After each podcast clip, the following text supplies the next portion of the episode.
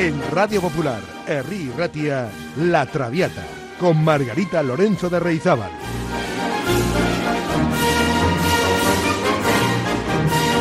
Pasión por la lírica.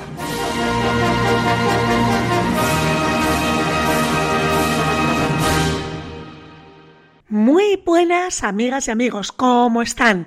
Espero que muy bien. Bienvenidas, bienvenidos a este programa número 59 de La Traviata, Pasión por la Lírica.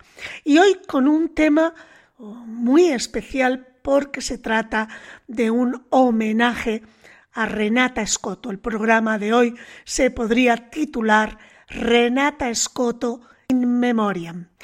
Y es que murió, murió la última prima donna de la ópera italiana este mes de agosto a los 89 años. Renata Scotto, soprano, fue una de las grandes figuras de la lírica desde mediados del siglo XX y se destacó especialmente en el bel canto. Convertida en una gran figura, murió en Savona, Italia, el 16 de agosto. La soprano italiana tuvo una destacada trayectoria que comenzó cuando tenía apenas 18 años. Ya a esa edad, en 1952, también en su ciudad natal, en Savona, dio sus primeros pasos en la lírica con una puesta en escena de La Traviata de Verdi. Y un año más tarde llegó a pisar el escenario de la Scala de Milán y compartió escenario con Mario del Mónaco y Renata Tebaldi. Scotto perteneció a esa camada de intérpretes que revitalizaron el bel canto acuñado en el siglo anterior. Con el paso de los años, también hizo que su tarea en el mundo de la ópera virara hacia la dirección de escena, y cuando se retiró de los escenarios, Renata Scotto siguió abrazada al mundo del canto a través de la docencia, porque fue maestra en la Academia de Santa Cecilia en Roma y también en la Juilliard School de Nueva York. En junio de 2013 recibió el premio del presidente de la República Italiana por su contribución a las artes.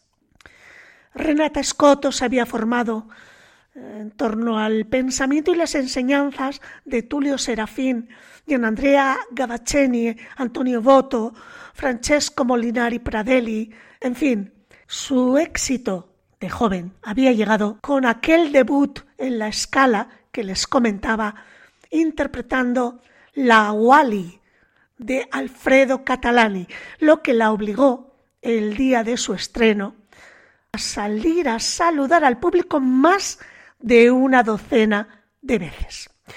Bueno, pues una vez presentada la protagonista del programa de hoy, la soprano Renata Scotto, vamos a empezar a escuchar música cantada por ella. Les invito a escuchar de la Wally su interpretación del área del acto primero, Ben Neandro Lontana. Vamos a escucharla en esta pieza de Alfredo Catalani junto a la Orquesta Sinfónica de Londres.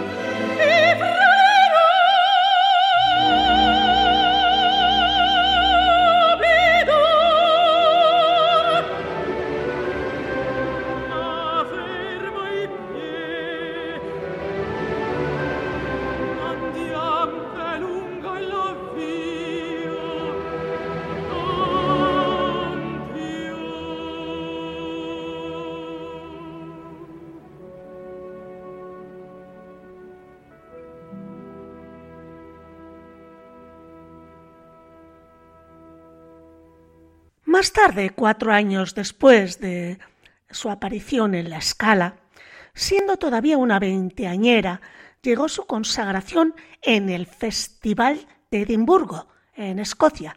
Los fanáticos de la ópera recuerdan que la compañía de la Scala presentaba La sonámbula de Bellini con María Calas como Amina. La producción de Luchino Visconti tuvo tanto éxito que la Scala decidió agregar una función que no figuraba en el contrato firmado por la soprano griega, Calas. Así que Calas decidió no participar en esta función de más y con solo dos días de preparación, Renata Scotto la sustituyó y ese fue su golpe de suerte en la arena internacional de la lírica. En 1960 asumió el mismo rol en la Fenice de Venecia junto a Alfredo Kraus. Y en 1962, caramba, yo tenía un año de edad, pues para entonces Renata Scotto llegó al Covent Garden de Londres y dos años después al Gran Teatro del Liceo de Barcelona con La Traviata. Vamos a escuchar a Renata Scotto en La Traviata en el área Estrano a Louis y luego la cabaleta Sempre Libera.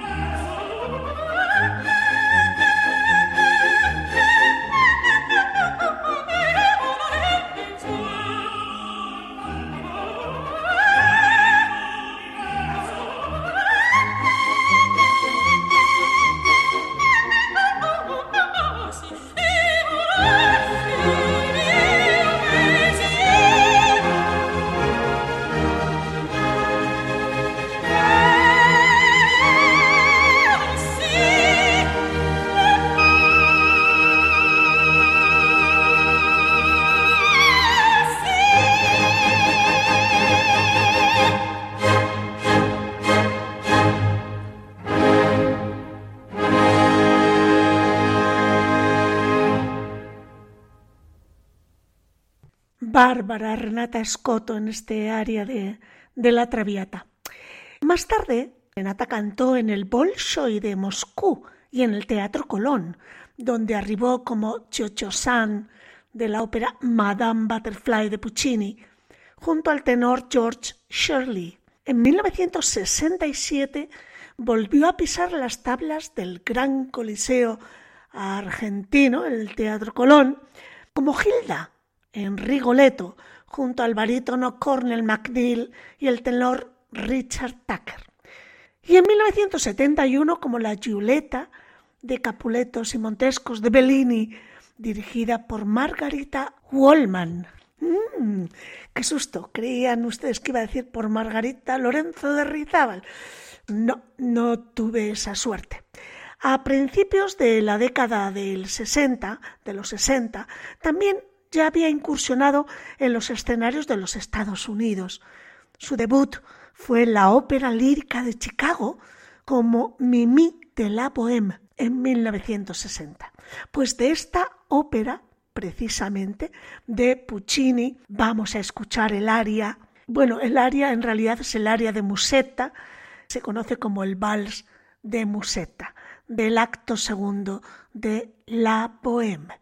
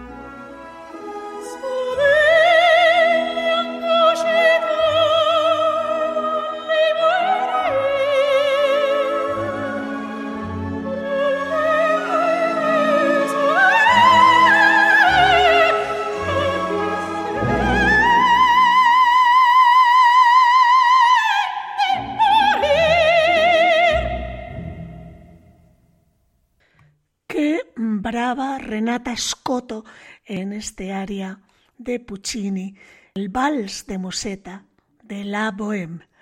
Pues como les decía, su romance con el Metropolitan Opera House desde que en 1965 fue ovacionada al finalizar su primera actuación allí. Hasta doce veces tuvo que salir a saludar. Bueno, pues este romance con el público neoyorquino, como les decía, se extendió durante décadas. Con la compañía del Metropolitan encarnó 26 personajes en 316 representaciones entre 1965 y 1987. Vamos a escuchar a continuación a Renata Scotto en una de estas producciones del Metropolitan celebrando su 46 cumpleaños y cantando un bel di vedremo de la ópera de Puccini, Madame Butterfly.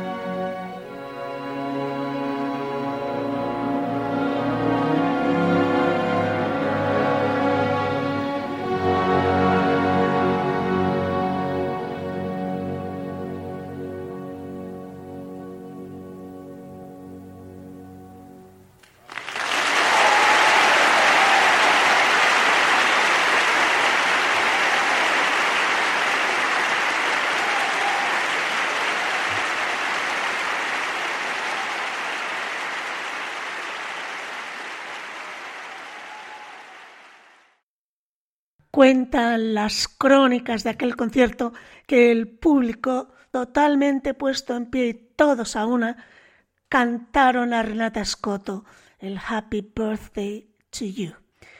Les recuerdo que era el día de su cumpleaños, cumplía 46 años. Bueno, pues hace algunos años, ya más recientemente, se volcó en la docencia. Y para ello, lo primero, su primera actividad fue la creación del Renata Scotto Opera Program, un programa de ópera que llevaba su nombre, dedicado a la formación de cantantes. Durante una entrevista con Platea Magazine, aseguraba a Renata Scotto que lo primero que deben saber es que esta es una carrera, decía, en la que se trabaja para un público, no para uno mismo. Y es por eso que un cantante debe tener unas cualidades especiales. Decía que a la hora de enseñar le gustaba ser una amiga, pero a la vez muy exigente. Y decía, uno tiene que tener cierto compromiso para sacar adelante una carrera tan difícil como esta. Decía que además el cantante o la cantante debía poseer ciertas cualidades, tenía que tener una bella figura y si no la tenía buscar el modo de tenerla, tener talento escénico pero sobre todo musicalidad. Ella enseñaba el estilo belcantista. Belcanto, como saben, significa literalmente cantar bien. Esto quiere decir, en primer lugar, explicaba Renata Scotto, que la entonación ha de ser perfecta, pero además se debe cantar con un buen legato y tienen que entenderse las palabras, porque el texto es tan importante como la música. Finalizaba en la entrevista, es una carrera difícil, o la haces bien o no la haces. La vía del medio no existe. Y cuando se le preguntó sobre la precocidad de sus comienzos y si ello había sido una ventaja, Renata Scotto contestó sí y no. Fue una ventaja porque tuve mucho tiempo para desarrollar mi carrera, pero es algo peligroso. Ella empezó con óperas demasiado difíciles e importantes, decía, como La Traviata o Madame Butterfly, pueden provocar que después de dos o tres años te encuentres con problemas vocales graves, como me sucedió a mí, confesó. La parte buena es que puedo trasladar mi experiencia ahora a los jóvenes, decirles que no hay que empezar la casa por el tejado. Primero hay que comenzar con composiciones de bel canto en cuyas obras se utiliza el legato, decía, y se aprende así a expresar el texto y la música. Obras cuyas áreas comienzan con un recitativo, siguen con un adagio y acaban con una cabaleta. Esto, decía Renata, te enseña muchas cosas, te enseña a comprender el texto y la música. Sin embargo, si vas directamente a Puccini, no entiendes nada, solo cantas y la voz se arruina. Yo tuve esta experiencia y me vi obligada a volver a empezar desde el principio. Afortunadamente solo tenía 20 años. Me salvé porque era muy joven. Continuaba diciendo Renata Scotto. Hay que tener talento también para saber cuándo tu maestro no es bueno y te lleva por un camino peligroso.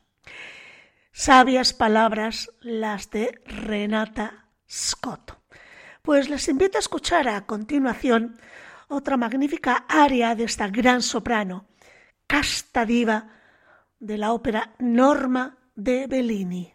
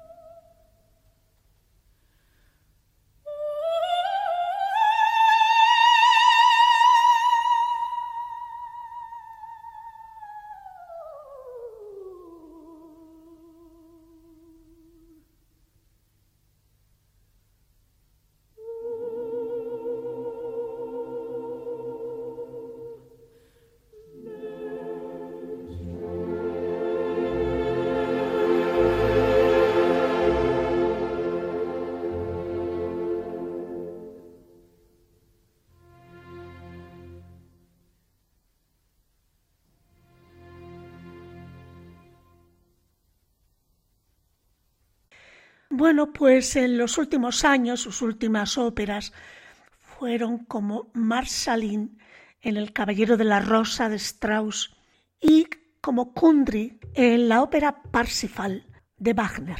Este último tramo del programa vamos a desgranar algunas de las ideas que Renata Scotto tenía sobre la formación operística, sobre la ópera en sí misma y sobre la escena. En una entrevista concedida a Yolanda Quincoces en 2017, Renata Scotto decía que cuando un cantante sale del conservatorio con su título de canto debajo del brazo, tiene que volver a empezar desde el principio. Decía además que durante esa época de crisis vocal que tuvo, esos primeros años por abusar de repertorio excesivamente difícil y pucciniano, como comentábamos antes, pues decía Renata que tuvo la suerte de encontrar o de tener a su lado a Alfredo Kraus, que fue para ella un hermano y un salvador, según comentaba. Kraus fue quien le presentó a Mercedes Llopart, una maestra de canto española que le ayudó a salir adelante de esa crisis vocal de la mejor manera posible. Decía Renata, insisto en que hay que tener talento para saber de quién te rodeas. Cuando se es joven hay que saber escuchar en vez de hablar. Y decía, ahora soy yo la que habla, pero por entonces solo escuchaba. Confesó que nunca se llevaba a casa su vida de cantante.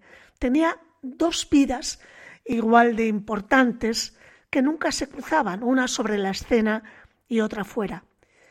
Dice, por supuesto estudiaba, pero intentaba separar lo más posible la familia del trabajo. A la pregunta de la periodista sobre su opinión sobre el modo de, educar a los cantantes, Renata respondía tajantemente, bueno, en primer lugar, no soy una maestra de canto, porque no enseño técnica vocal. Un maestro de canto enseña la técnica, pero yo enseño el estilo del canto. Enseño a entender la diferencia entre el barroco, el romanticismo y la música contemporánea, a entender a Rossini, a Bellini, a Donizetti, a Verdi o a Puccini, a entender la formación a través de los años y la interpretación comunicativa con el público. Estaba convencida que el público está para divertirse y que los cantantes cantan para ese público. Añadía, también enseño cómo estar sobre el escenario y cómo moverse. Y cuando hay un problema de técnica, conozco maestros de canto que pueden solucionarlo y se los recomiendo a mis alumnos. Sucede que muchas veces estos estudiantes llegan con problemas y yo siempre les animo a que hablen con su profesor de técnica y que si no se entienden, que cambien de maestro. Bueno, todo un carácter Renata Scott. Vamos a escuchar ahora, antes de pasar a la recta final, su versión del acto primero de Lucia de la Mermur de Gaetano Donizetti. Le acompaña Giuseppe Di Stefano.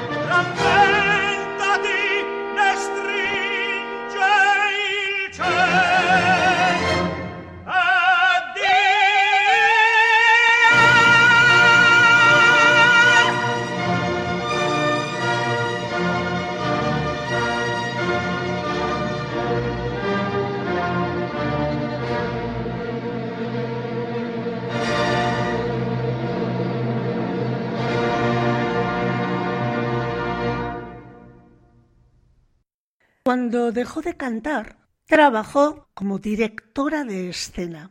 Ella, en esta entrevista, confiesa que hubo un momento en el que de pronto el Metropolitan le ofreció la posibilidad de poner en escena Madame Butterfly, una producción que, ella ya conocía y que había cantado.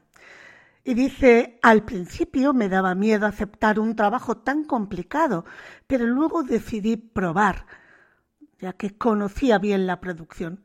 Y así es eh, como comenzó. No saben muy bien cómo empezaron a lloverle ofertas y comenzó a dirigir muchas óperas, también en nuevas producciones. En opinión de Renata Scotto, trabajar con directores de orquesta cuando son buenos es magnífico. En cuanto a la pregunta de qué le parece la idea de hacer cambios en el libreto, opinaba que nunca se debía cambiar el libreto. En palabras textuales decía, si pones en escena una tosca, que son textos adaptados a la época de Napoleón, ¿cómo haces para trasladarla, por ejemplo, al nazismo, al escenario del nazismo de Hitler? Y cuando la entrevistadora le decía, sí, pero, sin embargo, a veces se hace. Ella decía, sí, pero es un pecado. Ahora, por ejemplo, contaba, se está haciendo un Tristán e Isolda ambientado en Star Wars, en la Guerra de las Galaxias, y se preguntaba, ¿cómo se puede aceptar que se le haga esto a Wagner? No existe nada más romántico que Tristán y Isolda. Otra cosa distinta es hacer pequeños cambios de época, pero en algunas óperas que lo admiten, por ejemplo en el caso de La Traviata, que podría encajar perfectamente a finales del XIX. Esa historia sigue teniendo sentido porque todavía existía la tuberculosis. También pasa con la Bohème, por ejemplo, de Puccini, que se puede adaptar a épocas más modernas. Lo que sucede en esa ópera, en la Bohème, puede suceder hoy en día. un grupo de chicos de espíritu libre que buscan una vida diferente y otras vías de expresarse. Madame Butterfly sucede tres cuartos de lo mismo, opinaba. Una madre que debe abandonar a su hijo para darle la posibilidad de una vida mejor. Bueno, estas eran algunas de las muchas opiniones expresadas por Renata Scott. Vamos a escucharla en una de las arias más carismáticas que cantó, O mio babino caro, de la ópera Gianni Schicchi de Puccini. Escuchamos a Scotto en el papel de Laureta,